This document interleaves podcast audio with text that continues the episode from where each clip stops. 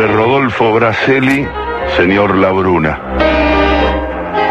Estimado señor Labruna, por intermedio de la presente me dirijo a usted antes que nada, deseando que al recibo de esta carta se encuentren habitados de buena salud usted, la familia de usted y las amistades de usted. Antes de expresarle el motivo de estas líneas, quiero presentarme. Soy maestro de escuela, es decir, honrado pero pobre. Tengo 35 años de edad, no soy casado, no tengo hijos. En realidad vivo solo en una casita de piedra que está apoyada sobre la espalda de mi escuelita. Por esas vueltas que tiene la vida nací en Santa Cruz, en un pueblito que se llama Los Antiguos, cerca del volcán Hudson. Nací bien al sur, pero desde hace 10 años vivo bien al norte, mucho más arriba de San Salvador de Jujuy, pasando el trópico de Capricornio, entre la quebrada de Humahuaca y el río Miraflores. Fácil de llegar si algún día se le ofrece la ocasión, señor Labruna. Yo sé que usted es una persona que no tendrá tiempo para cartas demasiado largas, pero le ruego que me tenga paciencia. El sitio donde vivo no figura en el mapa. No hay pueblo alrededor de mi escuelita. Los niños vienen de casas dispersas que están a media hora, una hora, dos. Yo soy el maestro de los seis grados. Y cuando el tiempo permite que vengan todos, son 29 los niños que aquí se juntan. Más que nada les enseño a leer y escribir y después les enseño a comprender lo que leen. Sabiendo esto, algún día podrán ser libres, no solo cuando cantan el himno, y sabrán que ser pobres no es todo lo que se puede ser. Señor Labruna, no vaya a tomar a mal lo que ahora paso a contarle. Yo soy hincha de boca, lo soy desde que tengo uso de razón y uso de pasión. Pero eso no me impide tener por usted mi más alta estima y admiración. Yo sé que usted es de River y jugará en River hasta el último minuto del último partido de su vida. Quiera Dios que sea bien pasado los 40 años de su edad, pero debo confesarle que soy un convencido de que usted tiene todas las características de un jugador típicamente boquense. Usted no arruga jamás. Usted es capaz de dar vuelta un resultado en los últimos cinco minutos del partido. Usted no le tiene miedo a nada. A usted, señor Labruna. Los insultos de la hinchada contraria lo hacen jugar mejor. Hace un año y dos meses, acercándose al alambrado donde estaba la vibrante hinchada de boca, de mi boca usted desafiante, simulando mal olor, se apretó la nariz con el índice y el pulgar. El coraje que tuvo para hacer eso en la mismísima cancha de boca demuestra lo que le digo. Usted es un típico jugador de boca, pero Dios tiene sus planes y designios y estableció para siempre que usted fuera para siempre jugador de River, señor Labruna. Se preguntará cómo hago tan fuera del mundo como estoy para estar tan enterado del fútbol y de sus hazañas. Le cuento todos los domingos, si el tiempo así lo permite, para escuchar los partidos, bajo a caballo hasta San Salvador de Jujuy. Allí me espera un amigo que tiene una preciosa radio y una preciosa hermana. Usted no se imagina la felicidad que significa escuchar al maestro Fioravanti. Es como ver los partidos. Ciertamente vale la pena cabalgar dos horas de ida y dos horas y media de vuelta. Por esta vez, señor Labruna, no quiero quitarle más tiempo que esta primera carta sirva para testimoniarle mi admiración. Reciba mi apretón de manos.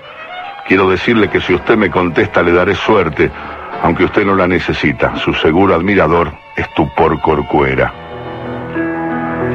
Esta fue la primera carta de Estupor Corcuera a Ángel Labruna. Sucedía en la Argentina y en el mundo el mes de octubre de 1947. Después de esa carta, Corcuera cada semana le escribió a Labruna. Siempre se las enviaba a la cancha de River seguro que las recibiría. En cada carta le contaba cosas menudas referidas a sus alumnos, a la escuelita de piedra, a algún temporal de nieve, a cierto caballo que se mancó, a lo difícil que es aprender a leer cuando no se está bien comido y bien abrigado. Todas las cartas Estupor Corcuera las cerraba con la misma frase. Quiero decirle, señor Labruna, que si usted me contesta le daré suerte, aunque usted no la necesita. Labruna no contestaba. Y no por desgano, no le salía, generalmente las leía una hora antes de los partidos. En el 51, cuatro años después de la primera, la Bruna un domingo se encontró con que no había carta. En los dos domingos siguientes tampoco hubo. Lo que la Bruna experimentó no se lo alcanzaba a explicar con palabras. Sintió un malestar. Sintió que realmente le faltaba algo. Y se dijo, soy un chambón, ¿cómo es posible que me haya pasado cuatro años sin contestarle a este hombre? Creyó que nunca más recibiría otra carta de aquel maestro desde el remoto norte, Jujuy adentro, pasando el trópico de Capricornio entre la quebrada de Humahuaca y el río Miraflores. La Bruna no lo supo explicar a los demás, pero estaba ganado por la tristeza. pero el domingo siguiente se encontró con las cartas atrasadas y la que correspondía a ese domingo. Corcuera le pedía disculpas, le decía que una especie de pulmonía le había impedido salir de su casita en el medio de la montaña, pero ya estaba bien. Al final le reiteraba el saludo y la frase de siempre. Quiero decirle, señor Labruna, que si usted me contesta le daré suerte, aunque usted no la necesita. Como a los cinco años desde la primera carta, un día Labruna decidió contestarle a Estupor Corcuera compró un bloc, sobres, y empezó por fin a responder. Después de la primera, de la segunda, lo sumo de la tercera línea, se atascaba, estrujaba la hoja y arrancaba con otra. Finalmente tiró al diablo el bloc y los sobres. Dijo, esto no es para mí, escribiendo, no hay caso conmigo, no entro al área ni por casualidad. Así fue que la Bruna se juró un día ir a la casita escuela donde vivía Estupor Corcuera, allá en la bella desolación al norte del paraíso. Y el día llegó después de una noche estrellada. Era lunes y diciembre. El cielo estaba azul, sin nubes, inobjetable. La bruna cabalgó con un paisano que conocía de memoria aquellas eternidades. La última parte del cerro, una especie de cuesta, y tuvo que hacerla solo y de a pie. Un trayecto de unos 20 minutos, agravado por el paquetón que traía. Siguió una senda hecha por la costumbre. El paisano, para alentarlo en este último tramo, le había dicho con cierto alarde literario, aquí lo estaré esperando, no bien pasen tres horas desde este minuto. Ve, amigo, vaya sin apuro, porque aquí el aire es manioso. Siga por donde la senda de las piedras suaves se lo van diciendo. Abro comillas. El camino lleva al sol en los hombros. El camino no acaba de llegar. Cierro comillas. Hasta más luego. La bruna hizo caso. Empezó a subir la cuesta sin apuro.